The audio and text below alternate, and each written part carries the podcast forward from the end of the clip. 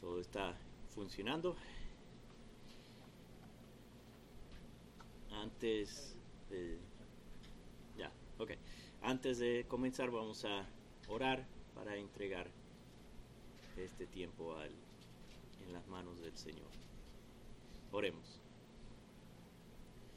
Señor, te damos gracias por este servicio que nos has dado, el tiempo que nos has dado de recordar tu muerte en la cruz que compró nuestra salvación.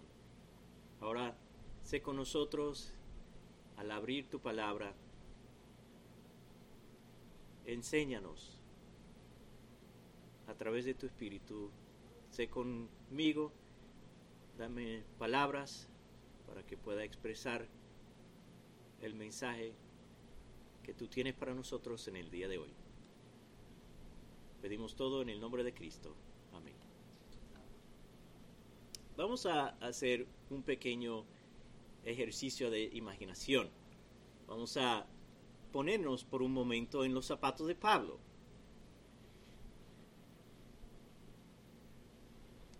Llegas a una región, predicas el Evangelio y muchas personas se convierten y se forman iglesias. Sigues en tu viaje habiendo puesto ancianos en cada iglesia y en ese tiempo están bien, están eh, creciendo y, están eh, funcionando como iglesias. Luego poco después vienen falsos maestros y estas iglesias se dejan llevar por el error.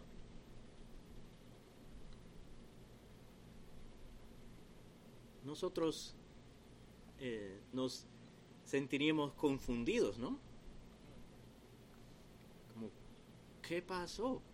¿Fue algo que hice o algo que no hice o qué pasó?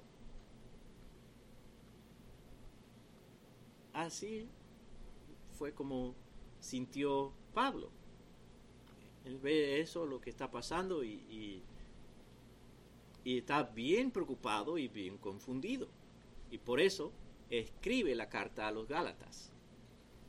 Y, y realmente, si, si no hubiese escrito esa carta, como yo escuché una vez que si él hubiese dejado que esas iglesias continuaran en ese horror, eh, error, si la iglesia en general no, no hubiese durado, porque ya los judaizantes hubiese vencido y, llevado a todas las iglesias al error. Entonces, él no pudo dejar que, eso pase, que esas iglesias se fueran tras el error y terminen apostatando, porque eso era el, destino final de ese camino. Y se notan sus em, emociones a través de toda la carta, pero en este, en este texto en particular, en el capítulo 4, llegan a, rebosar y, ya no puede contenerlos.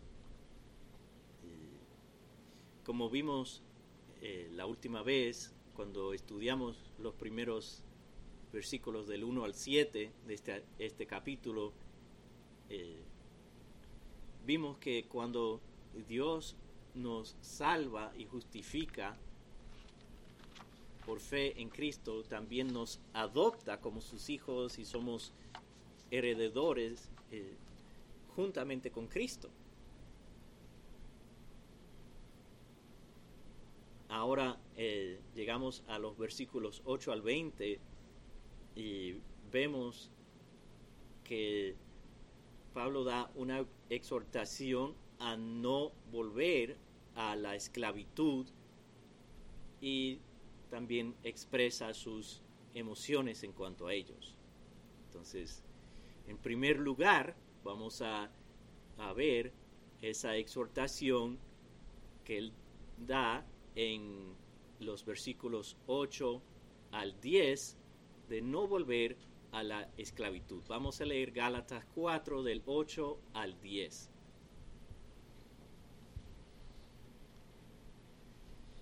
Pero en aquel tiempo, cuando no conocíais a Dios, erais siervos de aquellos que por naturaleza no son dioses, pero que ahora conocéis a Dios, o más bien que sois conocidos por Dios. ¿Cómo es que os volvéis otra vez a las cosas débiles, inútiles y elementales, a las cuales deseáis volver a estar esclavizados de nuevo?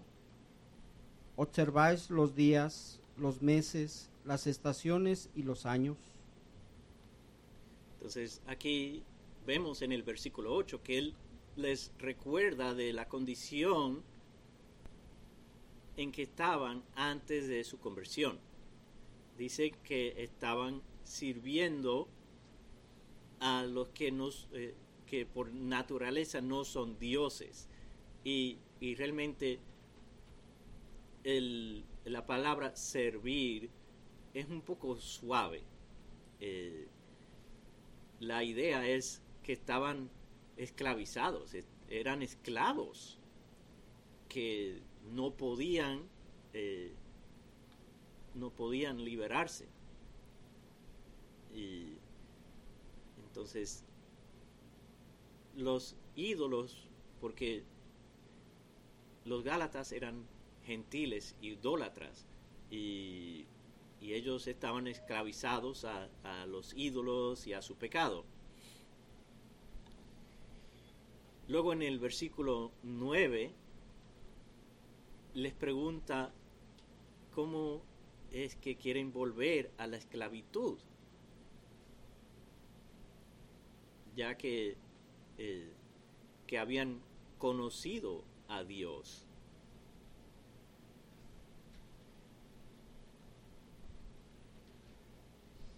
Y notemos cómo, cómo él lo dice.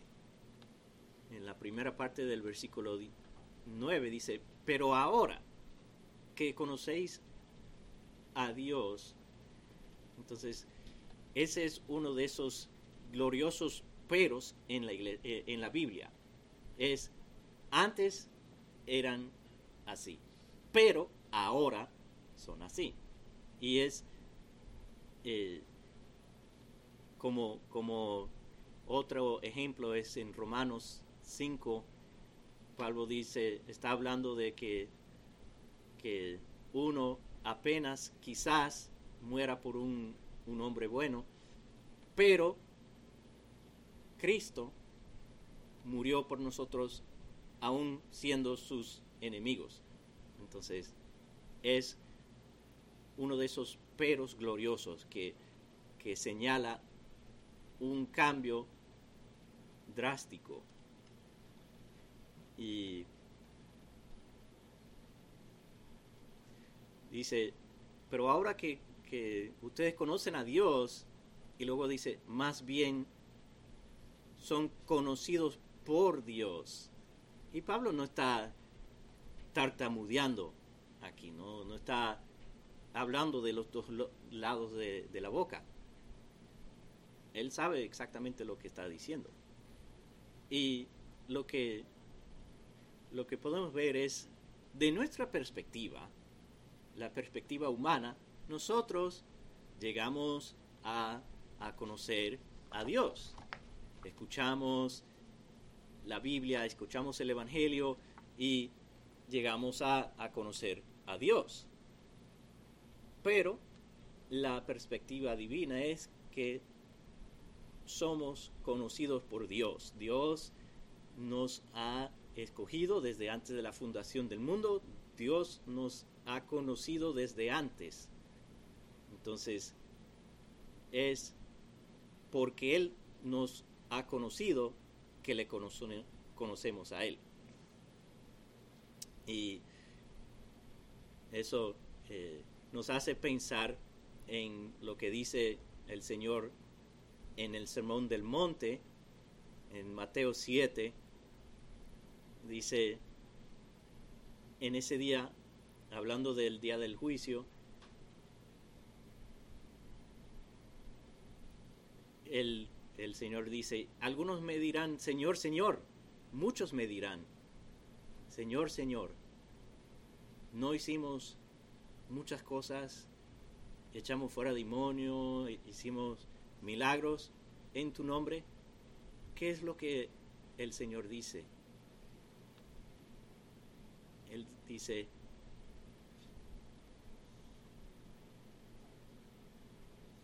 yo los les diré, jamás los conocí.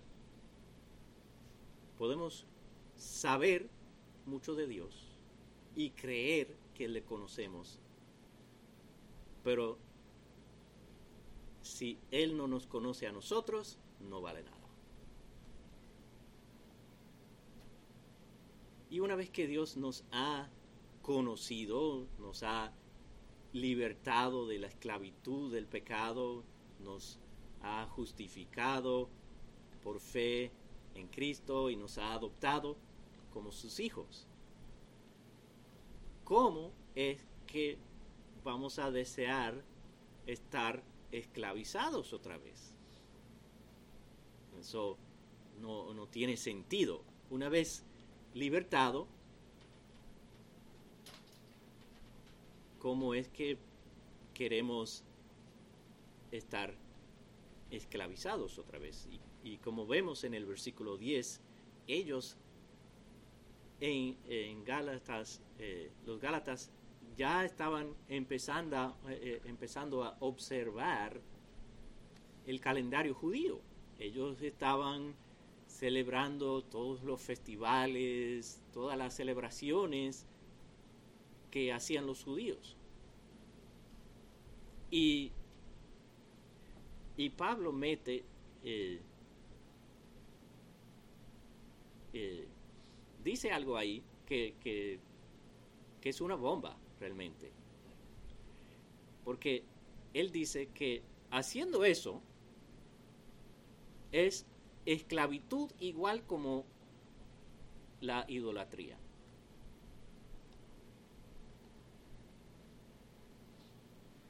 Entonces, ¿qué nos enseñan estos versículos? Número uno, debemos recordar de dónde Dios nos ha salvado, de dónde Dios nos ha rescatado y lo que Él ha hecho por nosotros, justificándonos y adoptándonos. Y debemos guardarnos de la esclavitud del legalismo. Debemos guardarnos de, no caer en una lista de haz esto, no, no hagas aquello. Legalismo, porque eso no, e, eso nos esclaviza. Entonces, debemos recordar eso y guardar nuestros corazones de, de caer en esclavitud otra vez. Ahora a partir del versículo 11, Pablo empieza a expresar sus emociones y sentimientos para con ellos. Vamos a leer el versículo 11. Temo por vosotros que quizá en vano he trabajado por vosotros Dice que teme por ellos. Puede él haber trabajado en vano. Tanto predicar, discipular, trabajar con ellos.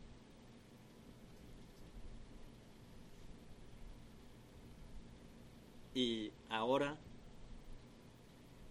se estaban yendo tras falsos maestros se estaban dejando llevar.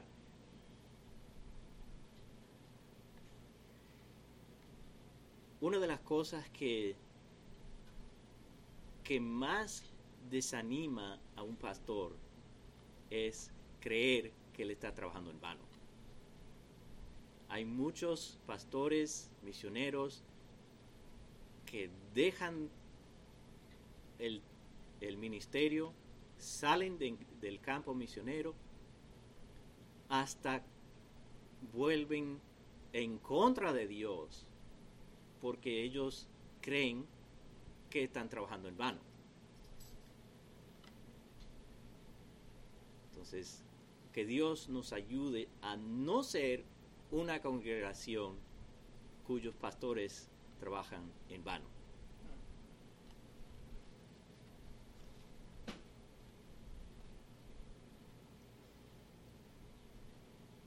En el versículo 12, Él les ruega hacerse como Él, porque Él se había hecho como ellos. Vamos a leer el versículo 12. Os ruego, hermanos, haceos como yo, pues yo también me he hecho como vosotros. Ningún agra- agravio me habéis hecho. Entonces, lo que él quiere es que imiten a su ejemplo.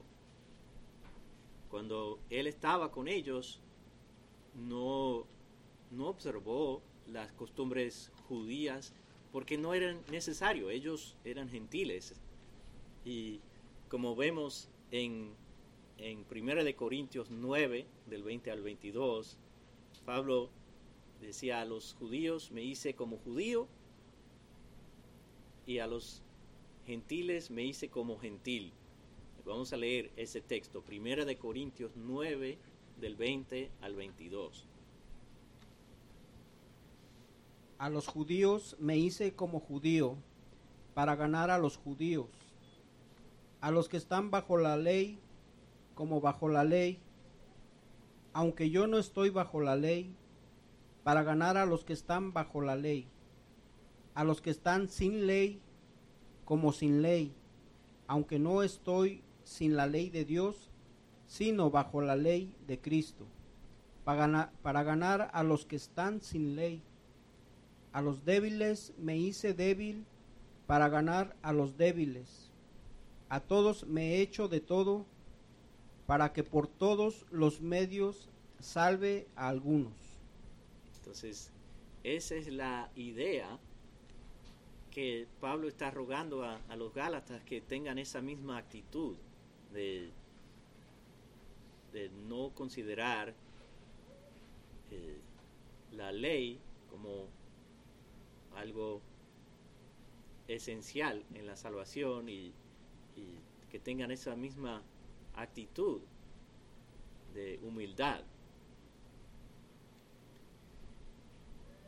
Y al final del versículo dice que ellos no le hicieron ningún agravio. ¿Por qué dice eso? Yo creo que él está diciendo, afirmando algo, diciendo lo opuesto.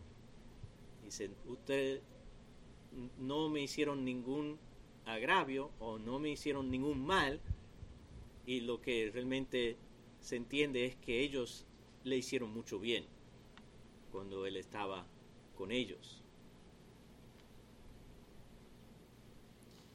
Y en los versículos 13 y 14 vemos la manera en que ellos le recibieron cuando estaba con ellos. Vamos a leer esos versículos 13 y 14.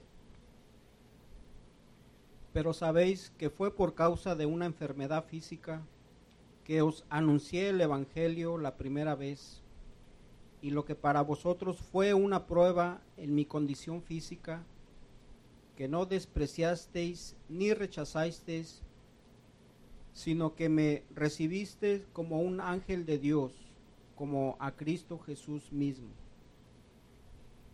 Entonces, hay mucha especulación en cuanto a la enfermedad de que Pablo está hablando. Y eh, algunos piensan que tenía que ver con los ojos, por lo que él dice en el versículo 15, pero y realmente Pablo no da detalles. pero podemos tener una idea y yo creo que lo que la, la enfermedad de que él está hablando es eh, tiene que ver con los eventos narrados en Hechos capítulo 13 y 14. En su primer viaje misionero llega a Antioquía de Pisidia y luego va a Iconio y de ahí pasa a Listra y en Listra eh, se arma eh, una controversia que los judíos de Antioquía y, de Iconio suben a Listra y, y, persuade la, la, multitud y apedrearon a Pablo, ¿verdad? Y lo arrastraron fuera de la ciudad pensando que él estaba muerto. Pero no estaba muerto y se levanta y, vuelve a la ciudad.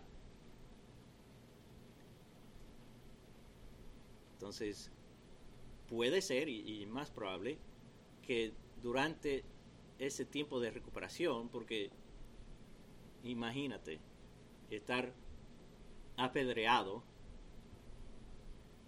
necesariamente tiene que haberle quebrado algunos huesos, tener muchos moretones y muchos golpes, ¿verdad? Entonces, eso toma tiempo para, para recuperar. Pero Pablo no pudo dejar que eso lo pare de predicar. Entonces, mientras está en esa condición, que puede ser una distracción, puede hacer que ellos lo desprecien, lo, lo rechacen, y Pablo dice, no, ustedes no me despreciaron, no me rechazaron, al contrario, me recibieron como si fuera un ángel, o hasta como el mismo Señor Jesucristo. Y entonces ellos lo, lo recibieron, imagino que ellos cuidaron de él, ayudaron a sanar sus heridas y, a, recuperarse. Y cuando él habla de, que ellos lo recibieron como si fuera un ángel o como el Señor, puede ser que como él estaba ahí y ellos pensaban que estaba muerto y se levanta, entonces puede ser que, que ellos al principio pensaban, bueno, tiene que ser un ángel o, algo. Entonces, puede ser eso la razón por, la cual ellos lo, trataron así. Pero ellos lo habían recibido con mucho amor y, y mucho gozo. Y en el versículo 15 él dice, ¿qué pasó? ¿Dónde está ese gozo que tenían? Vamos a leer ese versículo, el versículo 15. ¿Dónde está, pues, aquel sentido de bendición que tuvisteis? Pues testigo soy en favor vuestro de que de ser posible os hubiera sacado los ojos y me los hubieras dado. Entonces, habían perdido el gozo. Este, esta falsa enseñanza, estos falsos maestros y, y este legalismo en que habían caído, había quitado su gozo. Y ese es uno de los peligros de ese tipo de enseñanza. Es que nos concentramos tanto en el hacer o no hacer que perdemos el gozo debemos guardarnos de, mantener el gozo del Señor. Y como dice que Él testifica de ellos que ellos le amaban tanto que ellos harían lo que fuera por Él. Y algunos dicen que hablando de, sacar los ojos para dárselo, eso significa que su enfermedad tenía que ver con la vista o los ojos. Y eso puede ser, pero no hay mucha información. También puede ser que eso lo utilizó como una ilustración de tanto, tan profundo amor que ellos tenían. Eh, que como hoy en día eh, uno puede decir de, una persona, bueno, si él pudiera darme su brazo derecho, lo haría. Es que esa persona te quiere tanto que lo que sea que tiene que hacer para ayudarte, para tu beneficio, lo hace.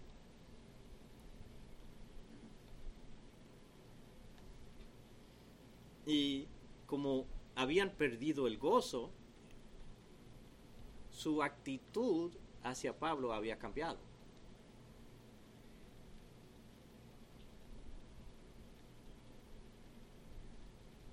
En el versículo 16, Pablo les hace una pregunta. Vamos a leer el versículo 16. Me he vuelto, por tanto, vuestro enemigo al decirlos la verdad. Entonces, parece que ellos pensaban que Pablo era su enemigo por haberlos dicho la verdad, haberlos predicado el Evangelio. Y Pablo dice, ¿me he vuelto su enemigo por decirle la, la verdad? Y implicado en eso es que en ese momento la respuesta era que sí.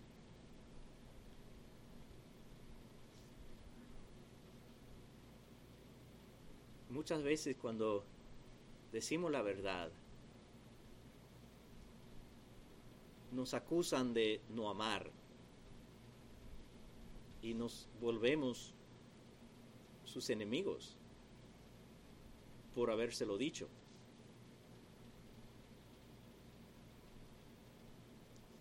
también la, la pregunta parece un poco irónico porque un enemigo no te va a decir la verdad.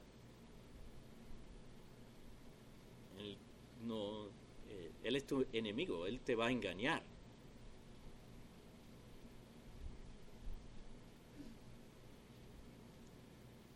Y no debemos tener miedo de decir la verdad aunque los que nos escuchan piensan que somos sus enemigos por haberlo dicho la verdad. Porque al mismo Señor Jesucristo lo odiaban porque Él decía la verdad.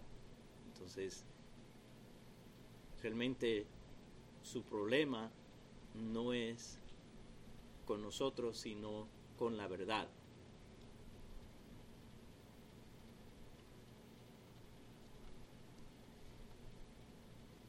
Ahora vamos a leer los versículos 17 y 18. Ellos os tienen celo, no con buena intención, sino que quieren excluiros a fin de que mostréis celo por ellos. Es bueno mostrárselo con buena intención siempre, y no solo cuando yo estoy presente con vosotros. Entonces, él les, les dice a, los Gálatas, esta gente tiene celo por ustedes, pero no es para bien. Ellos quieren separarles de nosotros. Y en la Reina Valera, en el versículo 17, dice, quieren apartaros de, nosotros. Y yo creo que esa capta la idea mejor, que lo que ellos querían hacer es dividir, separar a los Gálatas de Pablo y, hacerle un, eh, hacerles a ellos enemigos de Pablo.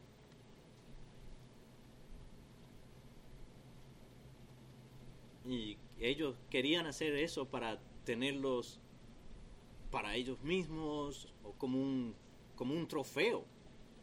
Ya, mira lo que hemos logrado, hemos logrado eh, que estas iglesias nos sigan. Pero no era para el bien de ellos, no era para la edificación de ellos. Y Pablo, eso es lo que dice en, en el versículo 18, que Pablo sí tenía celo de ellos, pero para su bien, para buscar su edificación. Tanto cuando estaba con ellos como cuando no está con ellos, siempre buscaba su bien.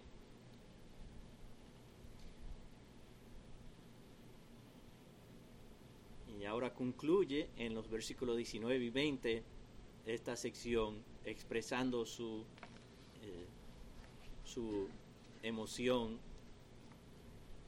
para con ellos. Vamos a leer los versículos 19 y 20. Hijos míos, por quienes de nuevo sufro dolores de parto hasta que Cristo sea formado en vosotros. Quisiera estar presente con vosotros ahora y cambiar mi tono, pues perplejo estoy en cuanto a vosotros. Entonces, este es el único texto, la única vez en todos los escritos de Pablo que él usa esta palabra, hijos míos. Ahora, leyendo eh, primero de Juan, no puede llegar muy lejos, y Juan dice, hijos míos, como cuatro o cinco veces en un solo capítulo, ¿verdad? Pero Pablo, esta es la única vez que, usa esta expresión de, de amor.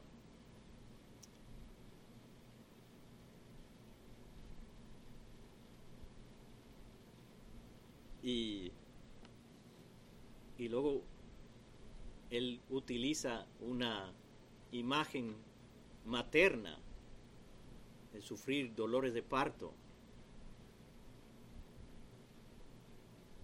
hasta que Cristo sea formado en ellos.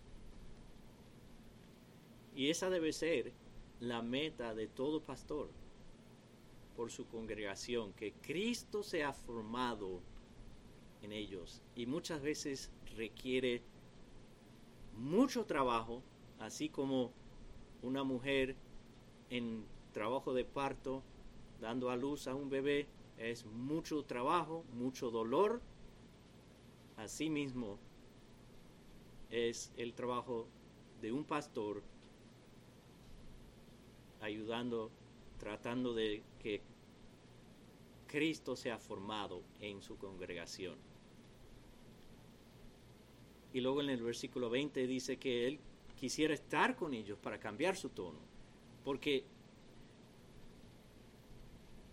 está confundido, está perplejo, no, no sabe qué pensar, no puede entender cómo ellos pueden haber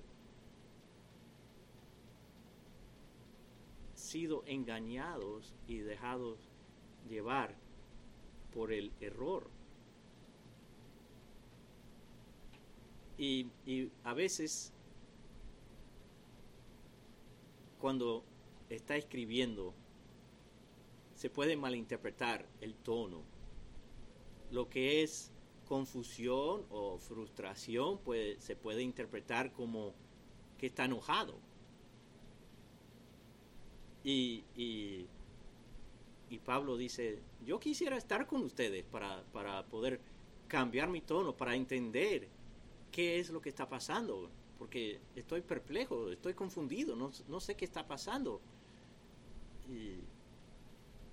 Y, este es como el apogeo de, las emociones de este libro, todas esas emociones que habían estado eh, subiendo, subiendo, subiendo a través de todo el libro, llegan a su apogeo aquí y, rebosan sobre, sobre la orilla de la copa. Eh, y Pablo dice, yo no sé qué pensar, estoy confundido, estoy perplejo. Entonces,